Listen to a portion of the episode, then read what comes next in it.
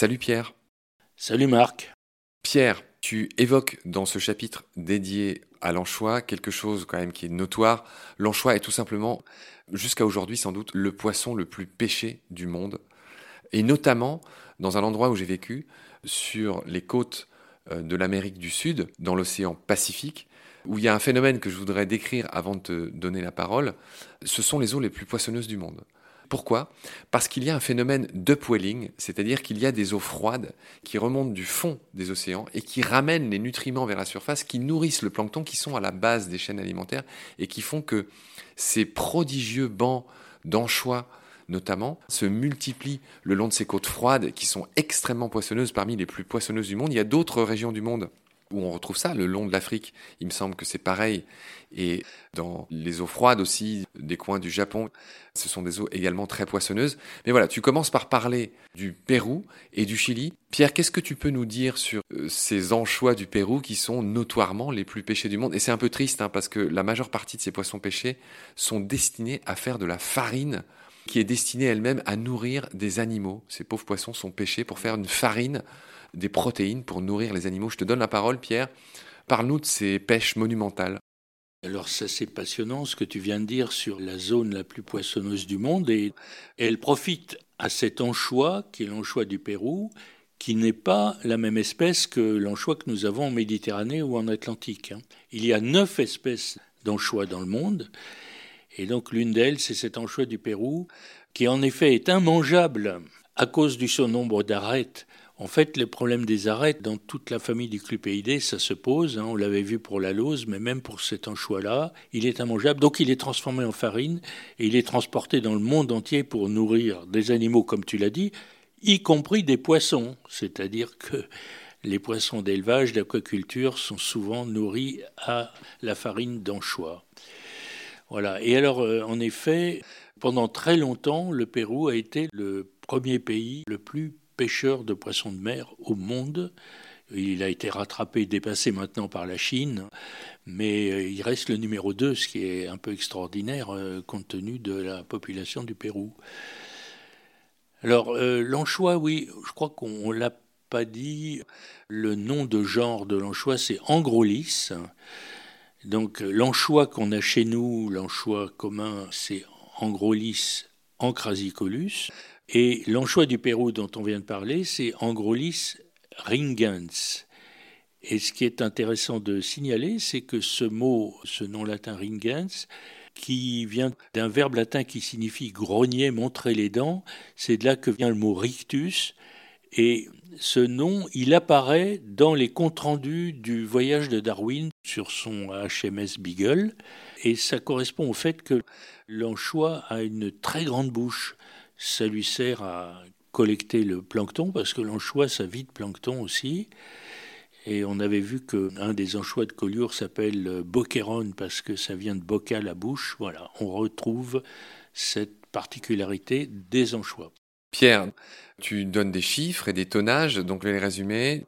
Dans le classement mondial de la pêche maritime, alors ça c'était des chiffres de 2007, hein, on le dit tout de suite, à l'époque où tu as écrit ce livre, euh, tu dis que le Pérou était le deuxième plus grand producteur de poissons après la Chine, mais avant l'Indonésie qui est extraordinairement plus peuplée, tu l'as dit. Le Chili où j'ai vécu était septième sur ces fameuses eaux très poissonneuses, juste après l'Inde et avant la Russie. Pour donner une idée, quand je disais que c'était des eaux très poissonneuses, on en a une meilleure idée maintenant. Tu dis aussi dans le tableau qui est page 139 de ce beau livre qui s'intitule La fabuleuse histoire du nom des poissons que tu as coécrit avec Henriette Walter aux éditions Robert Laffont. Et le sous-titre est, joli, c'est du tout petit poisson clown au très grand requin blanc, qui sont nos bibles, hein, qui sont euh, ces livres qui nous servent à faire ces émissions. Il est juste et bon de leur rendre hommage et de te rendre hommage. Donc dans le tableau page 139 de cette bible, Pierre, tu expliques que le poisson le plus pêché du monde est de très loin l'anchois du Pérou, on vient de le dire, essentiellement transformé en farine et en huile de poisson, tu l'as dit aussi. Tu précises que 16 espèces de clupéiformes, dont toute cette famille des sardines et des anchois, figurent dans les 50 espèces de poissons les plus pêchées. Alors toujours pareil, en 2007, ça fait 17 millions de tonnes, et c'est le quart du tonnage pêché dans le monde. Alors encore une fois, c'est les chiffres de 2007, je serais curieux de savoir combien c'est aujourd'hui, mais c'est quand même énorme.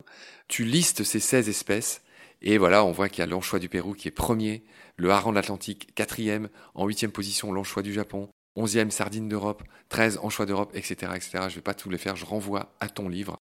Voilà, Pierre. Donc c'est vraiment une source de nourriture prodigieuse finalement.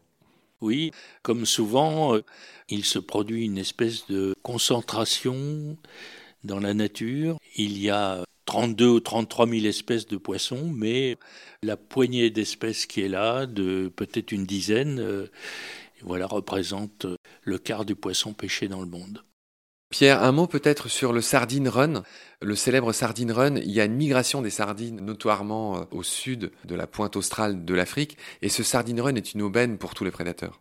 Les oiseaux, les dauphins, les requins, qui viennent parfois amoindrir des bancs et parfois même les réduire à néant lors de cette migration prodigieuse où il y a des milliards d'individus qui se déplacent ensemble. Et qui, je pense, ne mettent pas en péril ces bancs en question, car je pense qu'il y a un bon équilibre je repense aux anchois de Collioure. À la fin du XIXe siècle, on pouvait voir au large de Collioure des bandes d'anchois considérables de plusieurs kilomètres de long qui ont totalement disparu. Et pourtant, à l'époque, il y avait une centaine de barques catalanes qui pêchaient l'anchois, mais qui le pêchaient raisonnablement, qui capturaient ce qui était nécessaire pour une consommation régionale et sans mettre en péril ces bancs. Mais à partir de 1980, la pêche industrielle s'est installée dans cette région et a tout simplement éradiqué l'anchois de Méditerranée. Enfin, il en reste, mais plus assez pour faire des bancs ainsi.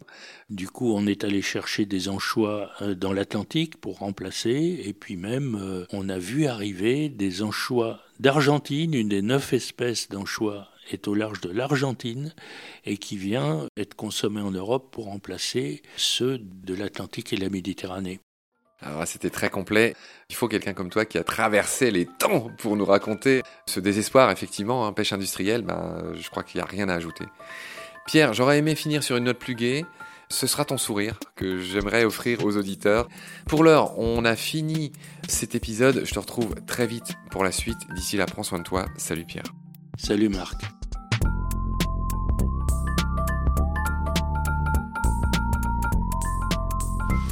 I've seen things you people wouldn't believe.